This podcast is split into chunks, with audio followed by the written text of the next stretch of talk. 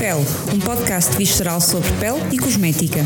Com Marta Ferreira, uma farmacêutica que queria ser artista, e André Duarte, um designer que queria ser cientista.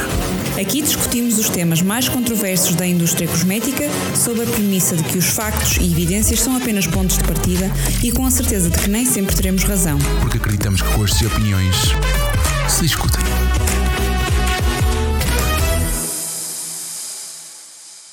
Estávamos no ano de 1972 quando se deu um terrível acidente que abalou toda a França. O tal como orange, com uma concentração do bactericida hexaclorofeno superior a 6%, vitimava 204 crianças, provocando 36 mortes. No seguimento desta tragédia, Simone Veil, ministra da Saúde do governo de Jacques Chirac, declarou que nenhum cosmético poderia constituir um perigo para a saúde humana. E assim, na União Europeia, esta máxima prevalece até aos dias de hoje. Mas desde então, a ciência tem avançado de forma notável. E isso tem permitido identificar riscos significativos em compostos que até então achávamos serem seguros, restringindo a sua utilização nos cosméticos disponíveis no mercado. Por outras palavras, os produtos cosméticos nunca foram tão seguros. Paradoxalmente, esta disponibilidade da comunidade científica para se questionar a todo momento e ouvir o outro só há insegurança, ao mesmo tempo que a prepotência de marcas e entidades certificadoras geridas por não cientistas, incapazes de distinguir factos de opiniões, é mais do que bem-vinda. O que é que os consumidores procuram quando recorrem a estas pessoas ou empresas? E o que é que podemos fazer para falar mais alto do que aqueles que poluem a opinião pública com o ruído da desinformação? André, porquê é que ao fim de sete anos de blog, estou desde 2015 que eu comecei, ainda me perguntam que marcas é que têm produtos sem químicos, que apps é que podem usar para identificar o perigo dos seus produtos? E quando eu digo, explico a segurança dos cosméticos, perguntam-me, ok, se esta não dá, porque então diga-me outra que dê, quando não há nenhuma que dê, porque nem sequer faz sentido haver apps com esta finalidade. Uhum. Porquê é que isto ainda acontece, André? Ajuda-me. uh, pois, uh, eu, eventualmente, porque... Uh eu penso isso algumas vezes, especialmente quando as pessoas se referem na, também na alimentação. Eu não, não vejo tanto isso no dia a dia uh, como tu, não, não lido com tantas pessoas na, na área como tu, nem tenho uma audiência como tu tens. Mas uh, volta e meia vejo isso em comentários de rua, comentários às vezes até de pessoas mais próximas, uh, relativamente à alimentação, uh, quando as pessoas estão a falar sobre os alimentos que têm químicos e as maçãs que têm os químicos e estes ovos daqui têm químicos. Pronto, há uma série, uma série, uma, uma série, de, uma série de confusões. Um, e aquilo que as pessoas confundem é sempre a questão do, dos, do, dos químicos com a, com, com a questão das, das substâncias que podem ser nocivas ou, uhum. ou, são consideradas nocivas numa, numa dose excessiva e as pessoas acabam por ouvir isto um, em notícias quando, quando se, quando se quando passamos a estabelecer um, um novo limite para, para, uma, para um, determinado herbicida, por exemplo. Uhum. Esse, herbicida, esse herbicida, quando aparece na, na, numa, numa notícia, acaba por ganhar uma, uma, uma conotação uma, muito negativa. Tu agora falaste nisso. E... Exatamente, uma conotação muito, muito, negativa. E, portanto, a partir daí as pessoas querem evitar ao máximo, nem querem uhum. saber se tem muito, se tem pouco, se tem residual, querem que ele não exista de todo. E, portanto, acho que a partir dessa, de, de, desses medos que vêm, vêm de outras áreas, portanto, da alimentação, a, a, até, até à higiene, a, até a parte da cosmética, acaba por ser. Por ser um, um, um dos fatores, ou seja, é esta repetição, esta, esta, este, este, este acumular de, de, de, medos que depois acaba por eh, fragilizar um bocadinho as ideias que as pessoas vão eventualmente desenvolvendo ao longo, ao longo do tempo. Uh, eu concordo contigo, eu acho que é mesmo que tu aprendas na escola que uma coisa é a palavra químico, que não tem nada mal nenhum porque tudo é químico, outra coisa é a palavra sintético, que também não tem mal nenhum ser sintético. Normalmente, quando as pessoas se referem a químico, querem dizer substâncias de origem sintética. Uhum. E embora eu acho que que a maioria das pessoas, ou eu gostaria de acreditar que sim, saiba que tudo é químico, nem todas as pessoas sabem que ser sintético não é sinónimo de ser perigoso. Eu acho que ainda há uma grande. Eh, pela valorização do natural, justamente, eu acho que o conceito de sintético ainda está muito estigmatizado ao prejudicial. E não podia estar mais longe da verdade. Um, e eu depois uh, ainda acho que há aqui uma terceira uh, variação, uma terceira nuance, que é o conceito de tóxico pessoas associam muito a palavra química, tóxico também, e sintética, tóxico. Portanto, são aqui três conceitos que as pessoas usam quase de forma indistinguível uh, e que, por muito que tenham aprendido na escola, no ensino básico e, e, e até obrigatório, definições para estas palavras que não têm nada a ver umas com as outras.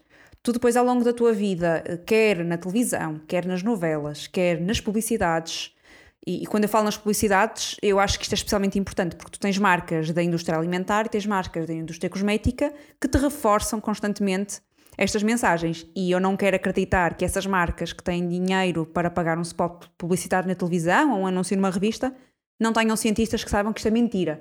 E é por isso que eu acho tão grave. Uh, e tens todas estas marcas ao longo da tua vida que te reforçam a mensagem contrária, de que químico, tóxico e sintético são, coisa, são tudo a mesma coisa, são tudo palavras más, que tu, a quem, às quais se dá uma conotação negativa.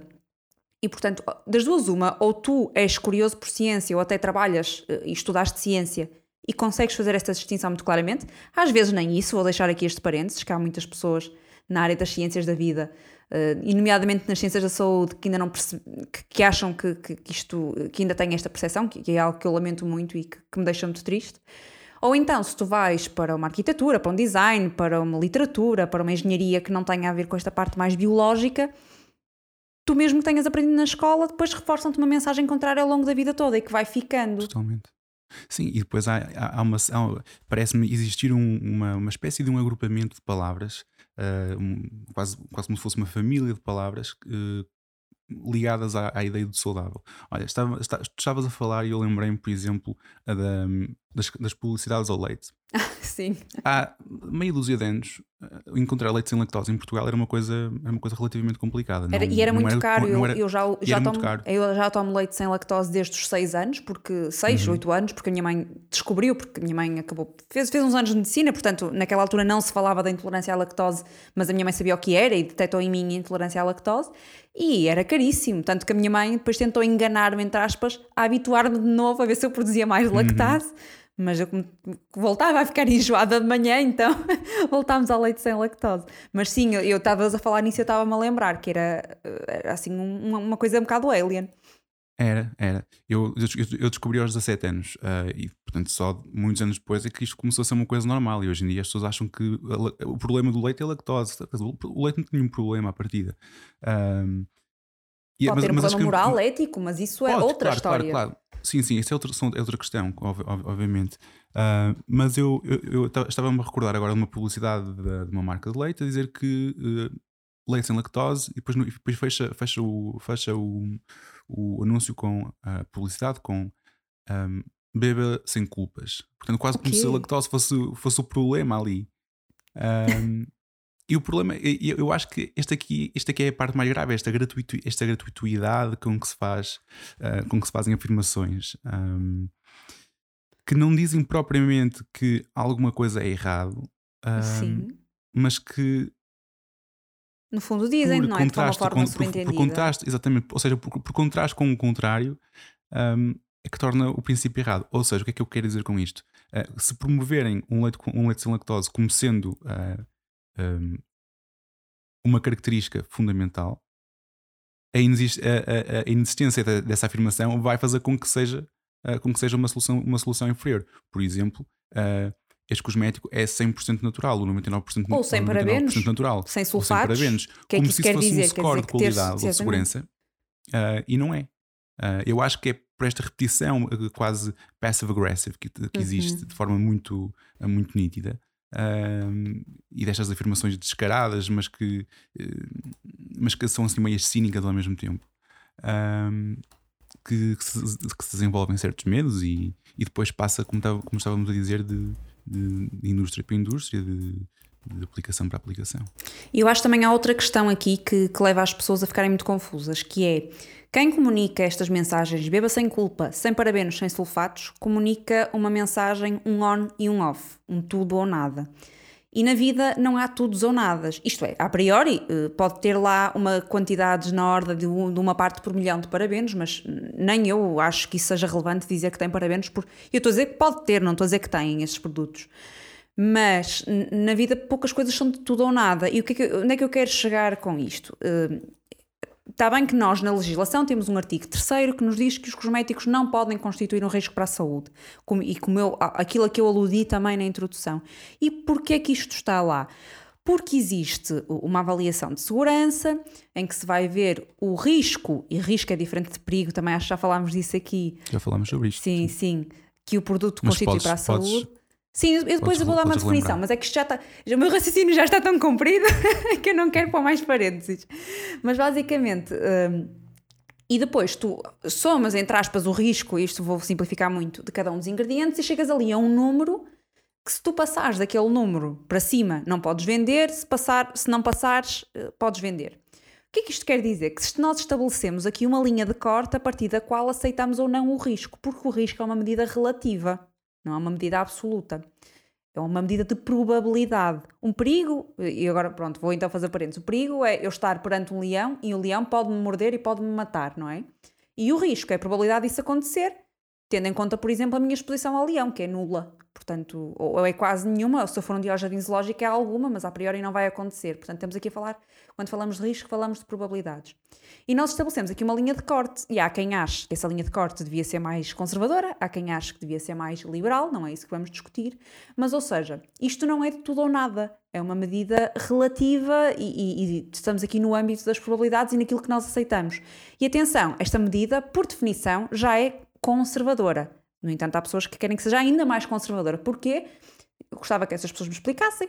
Normalmente não conseguem explicar, porque se houvesse aqui um racional para nós percebermos, ok, estamos a usar esta medida conservadora, mas não é suficiente, mas normalmente essas pessoas não têm sequer esta.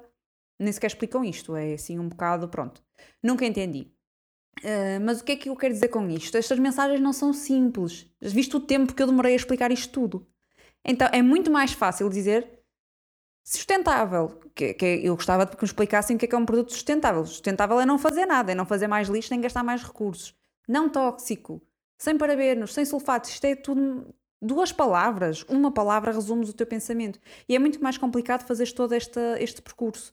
Uh, e para mim é a grande dificuldade no meio disto tudo. É como é que eu vou explicar uma coisa complexa de forma tão simples quanto possível, sem perder rigor, sem perder uh, honestidade, não é? Porque tu, quando fazes analogias, perdes sempre alguma coisa, quando explicas algo quando tentas tornar simples algo que é complexo, perdes sempre alguma coisa, é quase inevitável.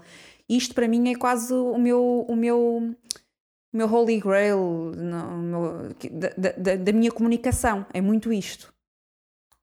Algo que eu acho que nunca vou conseguir atingir porque os assuntos são naturalmente complicados, é, são mesmo assim e não consegues. Mesmo aqueles que são mais simples, há, há questões que, que, mesmo sendo simples, se uma pessoa for explicar uh, o porquê exato das coisas, acaba por ser sempre uma, acaba por ter sempre muito mais extensão do que aquilo que, do que, aquilo que aparenta. Uh, então a mensagem binária, a mensagem dicotómica de sim ou não, acaba por chegar muito mais tarde, claro que sim, não é? Porque é muito mais fácil, de, abrange muito mais pessoas. Claro. Quando estavas a falar do, da questão do, dos riscos associados e da, dos novos limites estabelecidos e de uma pessoa uh, poder querer ou não uh, acreditar nesses novos limites, uh, estava-me a lembrar da transição entre os parabenos para, o, para os libertadores de formaldeído. Uhum. Um, eu não, não, não, fiz muita leitura sobre isto, mas na altura li, li, uma, li uma, coisa ou outra e recordo-me de, de terem mencionado, uh, de, haver algumas, de haver várias referências um, ao aumento de, de, de, crises de alergia um, cosméticos, que inicialmente não se, não se percebia exatamente de onde é que vinham, uh, e que depois ligaram-se, verificou-se que tinha uma ligação muito, muito próxima com, uh, com, essa, com essa classe de Sim, eu falo muito também das metilisotiazolinonas, que são outros conservantes, e que inauguraram uhum. aqui isto, ou seja, o facto das marcas voluntariamente, também já falei disto aqui, por, por livre iniciativa deixarem de usar parabenos, porque há parabenos que são permitidos, fez com que uma outra classe de conservantes, as metilisotiazolinonas, passassem a ser proibidas em produtos que não são enxaguados, hidratantes, ou seja, produtos que nós não contactamos com água. Uh, ou seja, criámos aqui um novo problema por eliminar um problema que não existia, que era com os parabenos. Exatamente. Porque isto já passaram 16 anos desde este estudo inaugural da Oda aos parabenos, ou, ou 17, e os parabenos continuam a ser permitidos e continua-se a fazer avaliações de segurança aos parabenos porque eles continuam a demonstrar que são seguros. 16 anos depois, ou 17. E, e, e sim, é, é, para mim este é o exemplo paradigmático do que é fazer a geneira tomando decisões ad hoc uh, e, e, sem qualquer fundamento. Pois, parte-se para, um, parte, parte para, um, para, para um novo ativo que tem, que tem menos evidência, uh, e neste caso a própria, o próprio nome, a própria classe que, que, os, que os classifica não, não tem um nome muito amigável. a libertador de formaldeído, aquilo é uma coisa que se uma pessoa não, não souber exatamente o que é que é, até pode, efetivamente, com, com, algum, com alguma. Eu diria até com, com alguma razão pelo nome que, que tem, uh, ficar um pouco assustadas. Quer dizer, libertador de formaldeído não é a coisa mais simpática de se ouvir, não é? É, não, não, não há. É assim, as metilisotiazolinonas não são libertadores de formaldeído. Estamos a falar de uma segunda classe. Eu dei o exemplo delas, eu dei o exemplo pois. delas, estavas a falar de, ainda de outra classe de, de, conservantes. Mas sim, são também. E depois são uh, esses libertadores de formaldeído, tem a diazimilurei, olha, não sei dizer este nome, nunca soube dizer este nome, mas temos outros Uh, esses sim uh, são uh, também já não têm tanto o apelo dos parabenos, de ser antiparabenos, as pessoas não ligam tanto aos libertadores de formaldeído, é uma coisa mais de nicho, mas há muitas marcas também dizem que não os têm. E, e, mais o fenoxietanol, que eu também acho que liberta formaldeído, não tenho a certeza. Conservantes não é de toda a minha especialidade. Uh, mas uh, de facto nós qualquer dia não temos uh, pá, não temos conservantes e nós precisamos de conservantes. Ou melhor, nós temos sempre, eles continuamos a ter uma série de conservantes permitidos e eficazes, nomeadamente três parabenos na União Europeia. Mas qualquer dia não se consegue fazer nada. Não, isto é, não tens, não, não tens como a que recorrer. Ah, e, e o, o formaldeído, o, Ai, fenoxietanol não liberta uh, formaldeído, enganei-me há pouco. Ok. Estava aqui a ver um, agora uma, uma, tabela. Bem, de qualquer das formas, uh, eu, eu, acho, eu acho que o que é importante aqui uh, salientar é que nós nos últimos anos temos, já assistimos a algumas marcas que tiveram problemas, problemas de segurança devido ao facto de terem uh, doses demasiado baixas de conservantes ou até a inexistência de, de, conservantes adequados para a forma em que para a fórmula em questão e os produtos começaram a ganhar valor, começaram a ganhar uma série de uma série de, uh, de habitantes que lá não deviam estar hum. e bem, isso parece muito pior do que a outra alternativa. Um, enfim, Sim. acho que cabe aqui às pessoas um, Aqui na União Europeia isso não é tão. Não, não, é, não, não, é, não, é, não é tão gritante, não, porque não. há vários, aqui vários motivos pelos quais isto não acontece tanto na União Europeia. Em primeiro lugar, todos os cosméticos comercializados na União Europeia têm que ser fabricados segundo as boas práticas de fabrico, que é um conjunto de boas práticas que, aos quais estão sujeitos, por exemplo, os medicamentos. Uh, e isso já reduzem muito a probabilidade de contaminação. Nos Estados Unidos isto não acontece.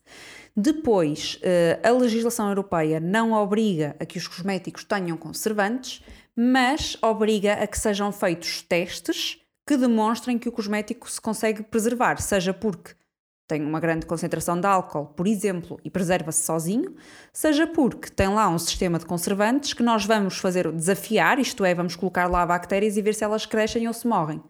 Portanto, fazemos aqui um, um chamado challenge test e vamos testar o sistema de conservantes e ver se, se, ele é resistente. Isto é obrigatório antes de ir para o mercado, em determinados produtos, ou então não é obrigatório se o produto já tiver condições, como aquelas que eu falei de ter muito álcool.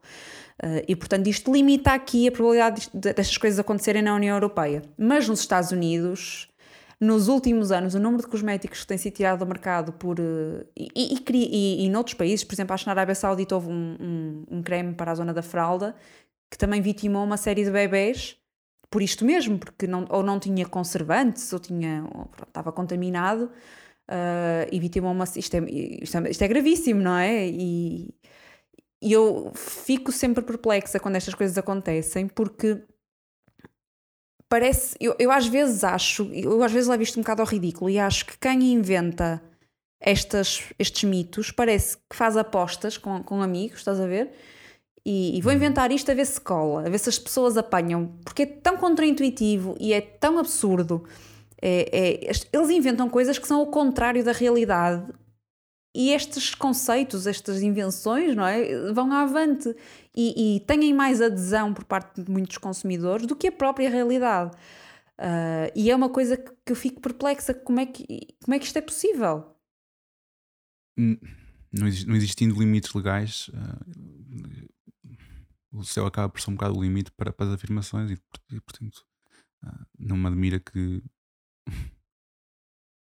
como tu dizes, que haja, que haja, que haja um público tão grande para, para a, a, a aderir a esse, tipo, a, esse tipo, a esse tipo de afirmações. Um, por exemplo, vamos falar também de, de, outro, de, outro, tema que é, que é volta e meia muito, muito, muito apontado por, por alguns médicos, uh, dermatologistas, uh, que são os pigmentos, no, pigmentos de cor nos, uhum.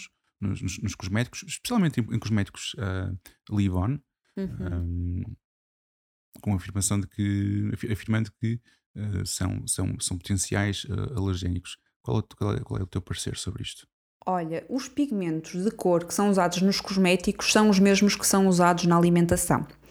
Uh, é, este, é este critério.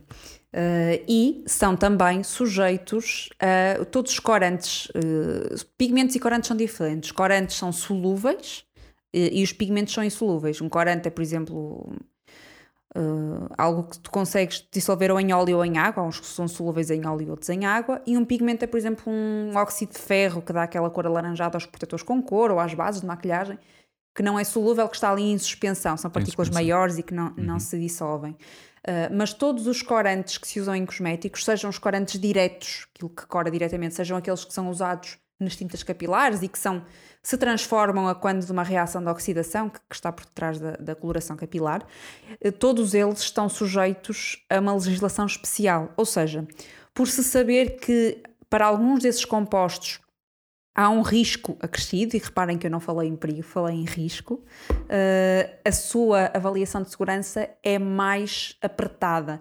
E então tu só podes usar corantes em cosméticos se eles estiverem numa lista da legislação, que é um dos anexos, e eu nunca sei os números de cor, qual é que é o dos corantes, quais é que são os outros, por isso vão-me desculpar, mas é no regulamento 1223 de 2009, há uma série de anexos, e num dos anexos é de 4, 5, uh, os anexos de 4 a 6, uh, tem os corantes, tem os conservantes e tem os filtros solares. Eu não sei qual, qual é qual, mas são estas três classes de ingredientes que só podem ser usadas se estiverem discriminadas desse, nesses anexos e, muitas vezes, em concentrações limitadas. Portanto, uh, e isto, atenção, porque Além disto, é depois feito um relatório de segurança em que também são tidos em conta todos os outros ingredientes do produto. Nós não podemos esquecer, nós não usamos ingredientes, usamos produtos dissolvidos, suspensos, o que seja. Uh, e, portanto, um, tudo isto é muito considerado. E quando alguém diz isso, é porque não sabe aquilo que está a falar. E é compreensível se for um médico, se for um dermatologista, por exemplo, porque um dermatologista não tem de saber nem de legislação de produtos cosméticos, nem de química, para já porque nunca aprendeu grande coisa de química, fora o ensino secundário, não é? Porque os cursos de medicina que eu saiba não têm uma componente de química significativa, significativa nem de toxicologia de produtos de saúde, porque não precisam disso para nada na sua prática clínica. Tem que saber de diagnóstico, prevenção, tratamento de doenças, de farmacologia, sim, claro que sim, de farmacoterapêutica sim, mas não têm que saber, nem lhes é exigido que saibam de ciências cosmetológicas, porque isso nunca será o seu papel, ou dificilmente poucos serão aqueles que, que irão para essa via de, de ensino. E, portanto, quando um médico diz isso, eu fico um bocado pronto, mas como é que o senhor sabe porquê, não é? Está assim um bocadinho a usurpar as suas funções, de certa forma, não é? Eu, eu, eu acho que isto se tornou muito popular e muito comum agora com, eh, com esta esta vaga de vanglorização de alguns dermatologistas no, nas redes sociais. Ah, sim. A comentar ah, as, as rotinas é das pessoas no TikTok. Sim, esta, esta, esta coisa patética de comentarem, comentarem as rotinas, de, de se acharem uma, uma, autoridade que pode, que, que pode fazer, mas não, claro que tem que começar sempre o vídeo com eu sou um dermatologista, porque se não o disserem, valha-me Deus. Ah, sim, também já reparei nisso. Um, ou sou um dermatologista, ou sou, uh, um, ou sou, um, ou sou um cientista uh, que trabalha na área, de, na área de biologia. Quer dizer, uhum. tem, que ser sempre, tem que haver sempre aqui a falácia da autoridade, não é? Porque senão a coisa, já não, a coisa, coisa já, já, não, já não acontece. Um, mas eu acho que é, é, é lá está, ou seja, eu acho, eu acho que, eu acho que Portanto, o médico, o médico, o médico dermatologista deve saber realmente aquilo que, que vai prescrever, seja a prescrição de medicamentos ou uma, uma claro prescrição de, de, cosméticos. Uh, deve saber quando e, quando e que ingredientes é que deve evitar ou usar, para que situações. Uh, mas isto são, ou seja, isto baseando-se naquilo que, que, é, que é o que é o que é É um conhecimento básico e comum, não é? A todos os profissionais de saúde. Não. Agora, isto que, que tu me estavas a, a dizer, isto é um conhecimento avançado. Exatamente. Uh, e isso não é exigível, é isso que eu, não é exigível a um médico. Eu não exijo isso Exatamente. de um médico. Eles, eles, têm, eles têm que confiar naquilo que está acordado, naquilo que, que, é, que é unânime entre, entre as pessoas que tomam decisões nesta área. Uhum. Uh, e depois, a partir daí, não têm não, não, não, não têm que, que questionar. Portanto, pôr em causa as instituições, não é? Pôr em causa as instituições. Que, que, que fomenta que esta onda de desinformação, fomenta a desconfiança na ciência, portanto, isso até. Exatamente. É, não direi que é criminoso nem nada do género, acho que não chegaria tão longe, mas é no mínimo imoral, não é? é, é, é, é imoral e e não, e não ajuda sequer, não, não ajuda sequer na, na, promoção de uma imagem de segurança da própria, da própria disciplina, não é? Uh, porque às tantas as pessoas já, já, já, já começam a, a filtrar dermatologistas consoante, consoante alguns, alguns princípios ou algumas recomendações que fazem.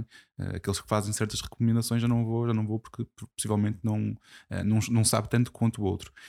E esta questão de este, este, esta, este, esta forma de comparação é uma uhum. forma de uhum. comparação ingênua, não é? Não, não, é, não é verdadeira, não, não faz qualquer sentido. Sabes que agora estavas. Por isso é que eu acho que é, que é perigoso esta, esta, esta onda da vanglorização dos dermatologistas online. Sim. Uh, tem, tem alguns riscos. Tudo o que é. Uh, tudo o que soa uh, idolatrar alguém, para mim, faz-me logo. Ou alguém que se. Alguém que se apresenta como guru, coach, então, minha Nossa Senhora, fujo logo guru, coach, referência, expert, eu, eu, eu dou logo um, um passo atrás, porque uh, se forem ao meu perfil, eu digo lá que sou farmacêutica, que tenho mestrado, que estou a fazer doutoramento, porque eu acho que faz sentido eu apresentar-me e dizer onde é que vêm as minhas opiniões. Claro que sim. E, e, que as pessoas me conheçam, porque isso também me responsabiliza, dar a cara, e isso foi sempre coisas que eu tive sempre cuidado de fazer, porque eu acho que é importante as pessoas saberem de que posição é que eu falo mas não anda a apresentar-me, olá, eu sou a doutora Marta. Quer dizer, eu acho isso tão. Para já é tacanho, não é? Se precisas disso, ok. Uh, depois. Mas se levares à frente, faço investigação na área de. Sim, sim. Já sim. Publiquei, já publiquei estes papers no. Sim, sim. Também há quem faça isto. Ah, sim, mais, sim. Nem mais bonito. Exatamente.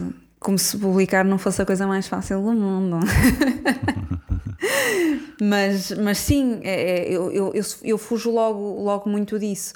Uh, e faz-me essas pessoas que lá está, que se apresentam com a falácia da autoridade, claro que também podem achar que esta minha apresentação no meu perfil é no fundo uma demonstração de autoridade, e é verdade que me dá autoridade. Não, claro que sim. Não, não, não nego isso e, e também o faço por isso, para lá está, para quem me ouve ou quem me lê, ficar aqui com um contexto de onde é que esta pessoa fala, mas também me responsabiliza, percebes? Uh, e eu acho que não uso essa autoridade, isto é, eu faço um grande esforço por tudo aquilo que digo ter fundamento. Se eu não, pelo menos se eu não especificar esse fundamento na publicação, porque às vezes nem sequer dá, dá tempo, para, há espaço para isso, pelo menos eu ter esse fundamento para se alguém me perguntar eu poder responder com, com base na lógica e com base numa base tão factual quanto possível e quando tenho, quando transmito opiniões, dizer claramente que isto é uma opinião que também, também as tenho, que também sou gente, não é? Há coisas que, uhum. para as quais nós não temos resposta e podemos ter uma inclinação, mas veicular isso sempre como sendo uma inclinação, que é o que não acontece por parte destes médicos. Eu acho que eles têm essa inclinação, não sei com base em que, se, se viram algum caso na prática clínica, se, se, se ouviram e ficaram com essa ideia. Uh, mas eu acho que é muito por aí. E, e é também outra questão que é nós não sabermos claramente distinguir aquilo que nós temos para nós como sendo verdade por evidência anedótica, porque conhecemos a história de uma pessoa, eh, eu três, e isso é, parece-nos suficiente para validar uma regra, ou daquilo que está provado cientificamente. Há uma série de coisas que eu tenho para mim, mas que não estão provadas e que eu não as transmito como sendo uma lei universal, não é? E, então, nestas coisas de pele, então, no a cabelos, é tão, há tão pouca evidência publicada que é muito fácil nós cairmos um bocadinho nesta. Todos nós temos que nos policiar. Que estou a dizer isto porquê? Porque sei ou porque tenho esta percepção. Eu faço muito este policiamento. E também me engano e já mudei muitas vezes de opinião com base em, novas, em nova evidência, Mas eu acho que temos que pensar nisto e não é só relativamente à cosmética, é relativamente à nossa visão do mundo e àquilo que quando nós transmitimos uma notícia do telejornal a alguém, quando nós tentamos estabelecer uma causa e efeito de alguma coisa que aconteceu, temos que ter aqui esta percepção, porque é que eu acho isto? Dar aqui um passo atrás e só depois sim falar e transmitir aquilo que achamos. Achas que as questões de, a questão do Achas que a nova uh, tendência, não é, que não é nova, mas uh, parece-me estar em crescimento, a tendência de uh, declarar a percentagem de determinados ativos um, é uma verdade universal ou pode ser uma, uma verdade universal falaciosa? em termos de. Em que sentido? Em, termos, em, termos, em, termos, de segurança e expectativa. Eu acho que percebi a pergunta, mas não tenho a certeza. Foi, foi, foi um bocado no, no, no sentido de, de, Portanto, nos limites de segurança, uh, uhum. aquilo que leva as pessoas a usar mais, uh, ou aparente mais concentração, uh, associado a uma aparente maior eficácia. Uhum. A procura do mais constantemente, em vez de numa procura do ideal, e aqui o ideal seria a comunicação que a marca costumava fazer. Portanto, antigamente, quando eu comecei a usar cosméticos, uh, eu comprava de acordo com, com, a, com, as afirmações da marca, mas eu não fazia ideia da, da porcentagem de, de, de, dos ingredientes que lá estavam. Hoje em dia, parece-me parece que as pessoas querem saber exatamente qual é a porcentagem de, determinados ingredientes. Uhum. Um, às vezes faz sentido, faz sentido no, na perspectiva da, da escalada. Um, não lhe vou chamar escalada terapêutica, porque não, estamos, estamos a falar de cosméticos, claro. mas pode fazer sentido em, uh, por exemplo, com retinol, com ácidos, uh, mais que não seja para a pessoa não, não estar a fazer um downgrade ou um upgrade sem, uh, sem necessidade, não é? Uhum. Mas... Eu acho que até aí pode ser evitável se tu puseres um produto iniciado e outro avançado, Exatamente. consegues Olha, fazer eu, essa distinção. É, Exatamente, era o que eu ia, era, eu ia, ia agora falar sobre isso. Uhum. Eu acho que a uhum. Neostrat antigamente não, não, declarava, não declarava as percentagens, mas posso estar errado. Mas sei que eles, a, a comunicação deles era uh, beginner, um, medium e depois o outro era advanced users. Uhum. Uh, portanto, pessoas a iniciar, pessoas que já usam há algum tempo, mas não são propriamente, não assim há tanto tempo, e depois pessoas que já usam o, o, o ácido glicólico há muito tempo. Mas sabes que eu acho que não é por isso que as marcas uh, declaram percentagens. As marcas declaram percentagens porque as pessoas são desconfiadas e desconfiam pois, que o retinol está lá muito diluído ou que está parte de um complexo. Exatamente, era, era, era, aí que eu queria chegar com, com, com a verdade universal. Se, se... Agora perdi-me ali de pensamento. se se esta, se, se, esta, se esta, se, ou seja, se a, se a ideia de verdade universal uh, que esta, esta declaração das percentagens trouxe uh, pode representar aqui um, um, um, problema para, para a segurança uh, na, na, na, na, utilização dos cosméticos. Olha, representar representa e o retinol é um excelente exemplo. Uh, para já, um mesmo produto com retinol numa base em gel ou em creme tem uma tolerância ou é tolerado de forma muito diferente, porque os geles ou géis, pode ser das duas formas, permeiam mais a pele, não é? Uh, e o creme também pode criar oclusão, eu nem sequer sei qual é que prevalecerá, depende do gel e do creme em concreto, não é? Uh, e portanto aqui haverá uma, uma premiação diferente dependendo do, do veículo e das suas características. Depois, uh, há, outra, há, há outra questão que é nós uh, muitas vezes, por se valorizar as percentagens e a esmagadora maioria dos consumidores não saberá sequer quais são as percentagens de referência, vê que há uma marca a usar 0,2 e outra a usar 0,1 e outra a usar 0,1%. Muitas vezes nem usa realmente 1%, usa um complexo a 1%, e se calhar o retinol está lá a 0,1 se tanto. Uh, e tem ideia que este é o, o, o range, não é? O intervalo de concentrações comum e vai querer sempre mais, porque quer é que as rugas desapareçam depressa, não é? Uh, e isso sim uh, tem implicações ao nível da segurança. No caso dos retinoides, na, na União Europeia há uma recomendação para que a concentração de retinol para produtos a aplicar no rosto, para o corpo, os limites são diferentes, mas para o rosto não ceda os 0,3%, mas é uma recomendação. Se formos à legislação, não há ali nenhuma uh, restrição explícita.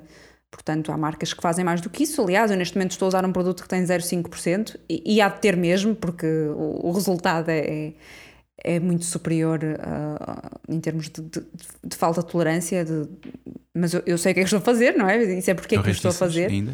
Reticés, sim. Eu estou a usar, vou começar agora a usar duas vezes por semana. Eu estava a usar uma vez por semana. O Reticés da 6 Derma 0.5, o gel, portanto, máxima penetração, concentração elevada. Quis experimentar mesmo um produto destes para perceber um bocadinho aqui. Eh, E eu acho que um produto destes, eh, vendido como da forma como é, não sei se a marca não terá uma série de queixas ao ano, porque realmente eu duvido que a esmagadora maioria dos consumidores tolera usar aquilo todos os dias e não há lá eh, grandes contraindicações. Eh, por a acaso, não, por acaso agora 31%. quero fazer uma ressalva, não tenho a certeza do que é que diz a rotulagem, mas daquilo que li, isto teria sempre que verificar, creio que há alguma ressalva para o uso da proteção solar durante o dia, mas não sei se há ali qualquer contraindicação relativamente a usar todos os dias. Se calhar até há, mas mesmo duas, três vezes por semana pode ser complicado.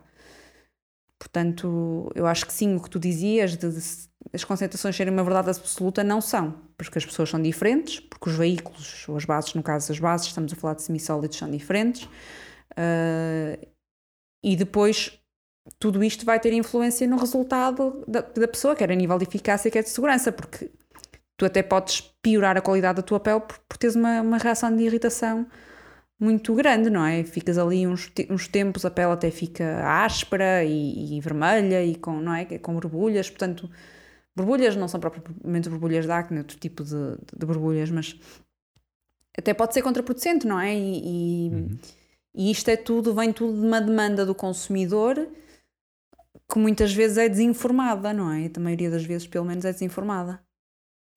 E é pela demanda do consumidor que vem também, ah, ou que muitas, a maior parte das vezes, é utilizada a fragrância ah, nos cosméticos. A fragrância pode ser vista como um, como um ativo ah, sensorial. Ah, no fundo, aquilo desperta uma série de sensações ah, e, portanto, aquilo é um ativo com, com maior ou menos, com maior ou menor, ah, com maior ou menor ah, eficácia na, na produção de, na produção de, de bem-estar, mas posso, posso olhar para, para, esse- para, para, para as fragrâncias com, nessa, nessa perspectiva. Ahm, A Shiseido não também. concordaria contigo. não, não, que eles têm não uma série de estudos publicados acerca da, da melhoria da, da imunidade da pele pelas fragrâncias. Pronto, eu não, não, não conheço bem esses estudos, a maioria deles não se consegue de acesso livre, mas há quem defenda que a fragrância tem efeitos para além do sensorial. Mas vamos deixar isso para outra, para outra conversa. Sim, também, por, eh, eh, por acaso, há, há- há- um. Recordo-me de ver um, um ativo qualquer que não, não, não tenho a certeza se era fragrante ou não, mas eh, despertava, eh, despertava, portanto, eh, ativava, era, um- era, era, era, favorecia a ativação de receptores de, de fragrância na pele, creio eu. Uma coisa muito confusa e depois eh, Sim. umas- uma- umas avaliações de X%, X das pessoas sentiram-se mais felizes ao final de três dias. Pronto. Coisas, coisas assim um bocadinho. eh, Informações apresentadas de uma forma assim um bocado, eh, um bocado talvez demasiado recente e portanto um bocadinho eh, nova demais. Ahm, mas eu, eu, não, eu não digo que não tenha um efeito. O que eu, o que eu quero dizer é que portanto, elas terão um efeito eh, maior ou menor eh, de forma. No, no que diz respeito à parte sensorial, na parte de imunidade da pele, aí já desconheço, não, não, posso, não Uhum. posso mesmo falar. Mas qual é, a tua, qual é a tua posição em relação a isto? Das fragrâncias? é, das, das, das, das fragrâncias. Eu, eu, eu, eu- eu, honestamente eu sou. Um- Não vou dizer que sou indiferente porque tendo a preferir sem fragrância, mas nunca deixei de comprar um produto por ter perfume. Ou seja, ahm, se o produto tiver perfume e eu achar que o, que que o benefício do produto no todo, ou seja, que a utilização do produto na, na sua qualidade enquanto aquilo que, aquilo que, aquilo que, que entrega, aquilo que é capaz de, de promover, eh, não é a fragrância que me vai fazer não usar, a menos que seja insuportável, mas isso é outra questão. Uhum. Um, mas podemos estar aqui a valorizar demais a parte da sensorialidade, aumentando o risco de, aumentando o risco de, de- de desenvolver uma, uma irritação ou uma irritação um, ao, final, ao, final, ao final de X período uh, de utilização do produto. Estaremos uh, potencialmente a excluir um grupo uh, de utilizadores que não pode ou que uh, têm, mais, têm uma maior propensão para, uh, para, para desenvolver, desenvolver uh, casos de dermatite uh, na, na presença de fragrâncias, um, há aqui uma mistura de vários, de vários temas, portanto, entre a necessidade, entre, entre, uh, entre, entre a, inclusão, a inclusividade de, de, de, de, de outros, de, de, outros utilizadores. Um, qual é a tua posição em relação a isto? Olha, uh, a minha posição tem por base, de certa forma, a prevalência da, das alergias a, a a produtos de, as alergias a, a, fragrâncias, que é ronda, ela vai até aos 6%, aqui um estudo de, uhum. de 2015, uh, isto está falado em, em cinco produtos europeus, incluindo Portugal. Uh, isto, isto foi alergia a fragrâncias que é de uma mistura que é o Fragrance Mix, que é usada no, nos patch tests, que é onde se detecta a, a intolerância, a, no caso a alergia a fragrâncias. Portanto, e sabes que destas fragrâncias que estão no Fragrance Mix, a sua declaração é obrigatória na rotulagem, ou seja, os consumidores que sabem ser alérgicos, e acredito que a maioria não saiba, mas os consumidores que são alérgicos podem facilmente identificar estes compostos na rotulagem. O que é que acontece? Os produtos cosméticos que são fabricados cheiram mal, cheiram mesmo mal, uh, ao ponto de, para muitos consumidores, serem impossíveis de usar. Uh, eu não sou tão exigente assim, mas tenho essa percepção cá. Quer dizer, quando tu tens produtos ótimos no mercado, porque é que has usar um produto que te, que te causa algum transtorno, algum mal-estar? Não vais fazê-lo. É muito difícil fazer produtos sem, sem fragrância, sem cheiros, não é? Uh, e o facto é que a maioria dos consumidores, efetivamente, numa prova cega, prefere produtos com fragrância, da mesma forma que prefere shampoos com sulfatos e tudo aquilo que as pessoas acham de que não gostam, mas na verdade, quando não sabem que elas lá estão, gostam. E tendo em conta que eh, a incidência ou a prevalência, aliás, de alergia a fragrâncias é relativamente baixa, 2 a 6% nestes países europeus. Eh, Alemanha, Itália, Países Baixos, Portugal e Suécia. E que cada vez há mais fragrâncias hipoalergénicas, isto é, são fragrâncias que nem sequer têm estes compostos, e ainda somando a isto o facto de que a maioria dos consumidores prefere produtos com fragrância, eu tendo a ser muito a favor do uso de fragrâncias, porque sem esquecer que há produtos que efetivamente não, não podem ter fragrâncias porque há pessoas que são alérgicas a outros compostos, são alérgicas, aliás, a muitos compostos de alimentos, de todo tipo de, de substâncias e que precisam de gamas que cada vez há mais até no supermercado de produtos não perfumados eh, e, não, e sem óleos essenciais nem nada, que, by the way, são uma mina de alergénios, mesmo sendo naturais. E portanto eu tendo a ser muito, muito a favor. Piores que, muito piores do que as fragrâncias, sim, em que aquilo está tudo controladíssimo.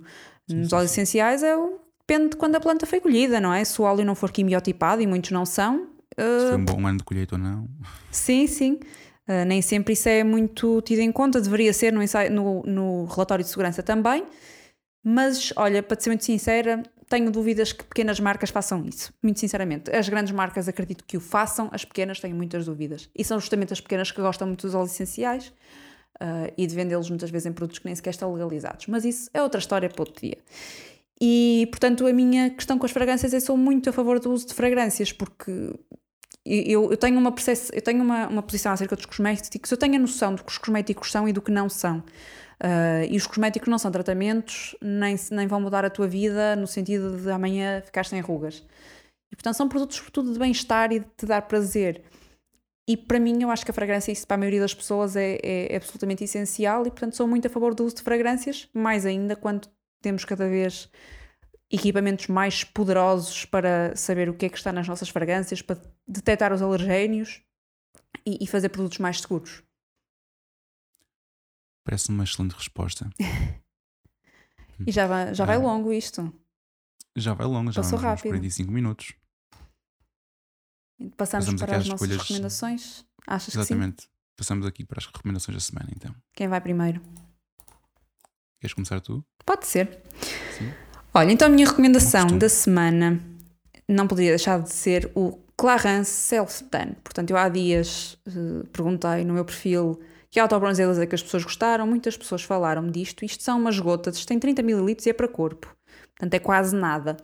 O que é que acontece? Isto são gotas concentradas, uma vez caiu-me num dedo do pé, fiquei ali com uma mancha castanha do dedo do pé, portanto elas são mesmo concentradas, uh, e são para misturar no hidratante.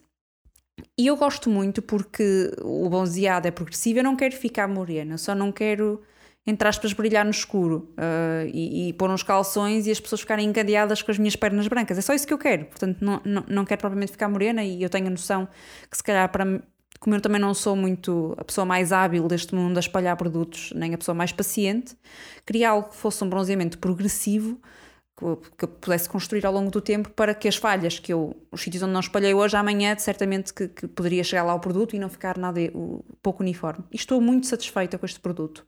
Já me disseram que ele não dura muito, ainda que seja para diluir, até porque eu estou a usar cerca de uma noz de creme para 10 gotas. Mas o que eu vou fazer é que agora que já consegui o tom que eu quero, que para a maioria das pessoas nem sequer vê diferença, mas eu vejo, e agora vou usar uma vez por semana, para aí, uh, para manter e se durar bastante, isto foi, foi a oferta da Sweet Care, já agora convém, convém dizer, uh, se durar bastante vou, vou comprar, porque realmente consigo usar e tenho muito medo que os outros autobronzeadores do mercado, pelo menos os que já usei, deem assim logo uma cor muito, muito forte à partida que eu depois não consiga corrigir hum. facilmente. Esse é muito progressivo, efetivamente. Esse, esse, da, esse da Claire Hans uhum. que tu estás a falar sim, é, sim. É, muito, é, muito progressivo. Um, eu tenho a versão de rosto, mas é engraçado teres mencionado que era de 30 ml, porque eu acho que a minha não tem mais do que 30. Mas, possivelmente tem, 5, tem 15. Acho que tem de 15. É capaz de ser de 15. Eu achava que era de 30, imagina. Mas, mas sim, eu sinceramente mas, não sei se as fórmulas são muito diferentes. E eu, se, se não, quisesse não, usar no rosto, usava este, porque fica mais barato. sim, honestamente, eu acho que sim. E olha, eu, nós falamos do. Eu falei há dias do, da Garnier, uh, que tu também conheces. Uhum. Um, também foi muito eu, mencionado. Sim. Eu uso, cor, eu uso corpo e, e rosto.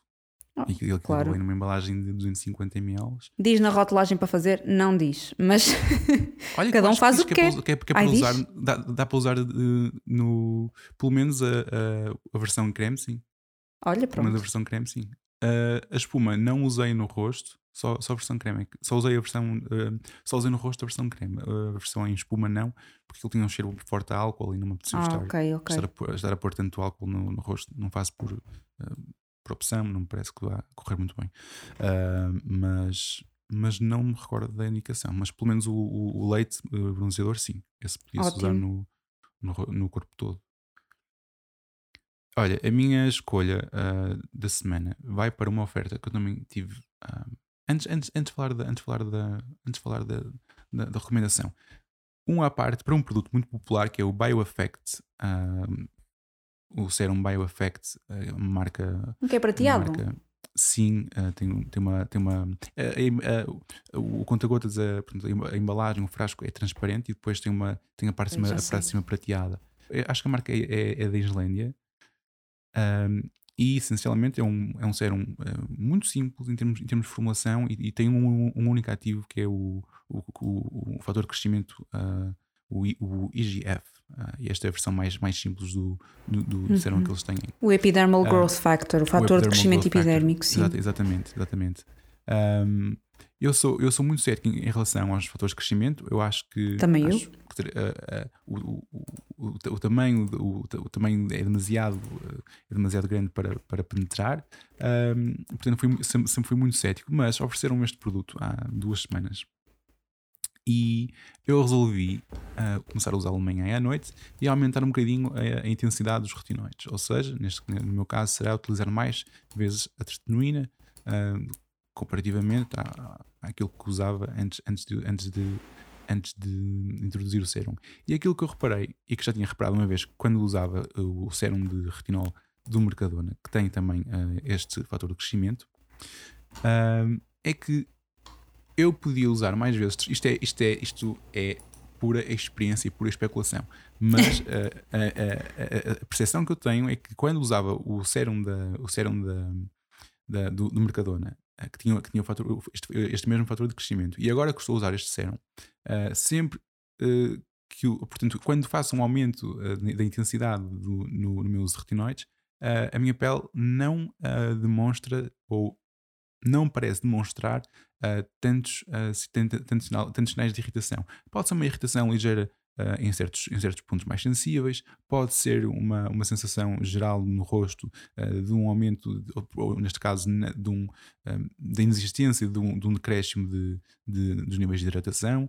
Não sei. Sei que noto uma diferença significativa na, na, na, na, forma como, como a pele se sente. Um, ao final do dia e depois de manhã, depois da noite, que é quando se perde mais, mais água no, pela, pela vida transepidémica. Uhum. Mas pronto, isto foi uma à parte. Sim, uh, pode haver aí algum mecanismo de mensageiro, portanto, ele pode ter aqui algum papel mensageiro à superfície dos creatina, embora estas células à superfície estão mortas, não é? E depois sabemos se ele passa. Pronto, não sabemos o que é que está aqui a passar. Eu acho que há alguns é? estudos. Mas, mas, mas, pronto. De eficácia, mas não sei bem realmente o que é que dizem dele.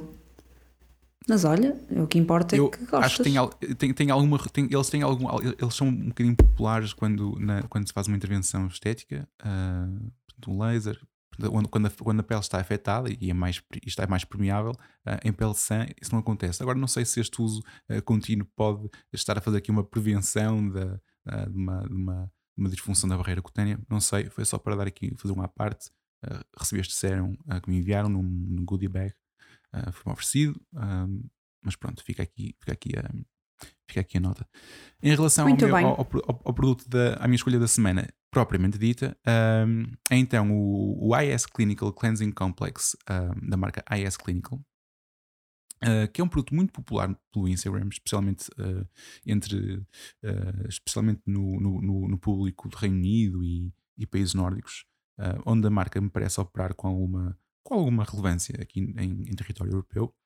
Uh, era um produto que eu já há algum tempo tinha curiosidade, porque diziam sempre ser o melhor, uh, melhor, uh, melhor gel de limpeza que, fa que, faça espuma que alguma vez tinha, que alguma vez experimentaram. algumas das pessoas que diziam isso, efetivamente, eu confio na opinião delas e sempre tive curiosidade, mas nunca tinha, nunca tinha utilizado. E no mesmo, uh, na, mesma, na mesma caixa de, de ofertas que me enviaram, uh, vinha este AS Clinical, um tamanho de 150 ml, uh, que me parece que vai durar muito tempo. E é efetivamente muito bom. E a sensação que, que dá, portanto, ele aplica-se em rosto, pode ser molhado, rosto úmido, tanto faz. Eu já, já experimentei de ambos, já, já experimentei ambos modos e a sensação que a sensação uh, de utilização deste produto é absolutamente incrível. Uh, parece que estás a aplicar um sérum hidratante rico em ácido hialurónico e, e glicerina e emolientes. Uhum. Ou seja, tens, tens aquela sensação de deslizamento. De deslizamento uh, Eu adoro muito... isso também na espuma da, da SkinCeuticals. Pois também me fez, fez lembrar um bocadinho da espuma da SkinCeuticals, não, não aquela que tu gostas. Ah, ok. Essa, essa, essa, essa, essa incapaz, incapaz de ter mais uh, essa, essa, essa, essa característica. A, a espuma que tu gostas eu não experimentei. Uhum. Mas a sensação que dá é que, estamos, estamos, que estou a espalhar, a espalhar um sérum em, abund, em abundância e que ele não seca, não penetra. Exatamente. Fica ali à superfície e pessoa massagem, massagem, massagem e permanece. É, é, sensorialmente é um, é, um, é um produto muito bom de se usar, um, é muito eficaz na, na limpeza, uh, mesmo na remoção de, de, maquilhagem básica, portanto, neste caso seria de corretor de olheiras. Uh, não deixa a pele seca, uh, até pelo contrário, deixa, tens a sensação de que a pele está limpa uhum. e fresca, mas não deixa a pele, a, pele a, a repuxar, o que para mim é muito importante.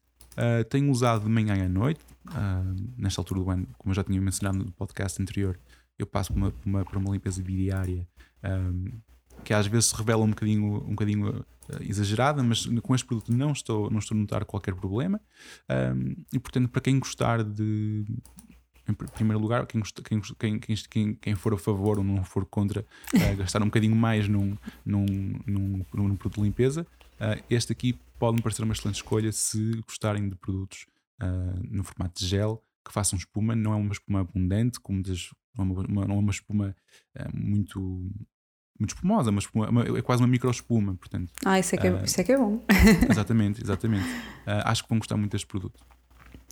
Olha, pareceu uma excelente sugestão. Eu já fiquei aqui em pulgas para experimentar, que eu adoro limpeza, produtos de limpeza. Tem de preparar um, um, um samplezinho. Ah, bem. Depois vamos fazer aí uma troca. Fica combinado. Fica combinado.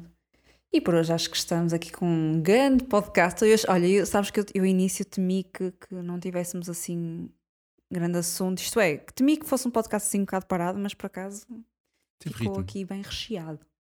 Foi. Afinal, esta temática até tem, tem potencial. Tem, tem potencial. Até ao próximo episódio. Vai ser o último episódio desta primeira temporada. Temos um tema muito interessante, mas não vamos revelar já, que senão não tinha piada. Claro não. E por hoje ficamos por aqui.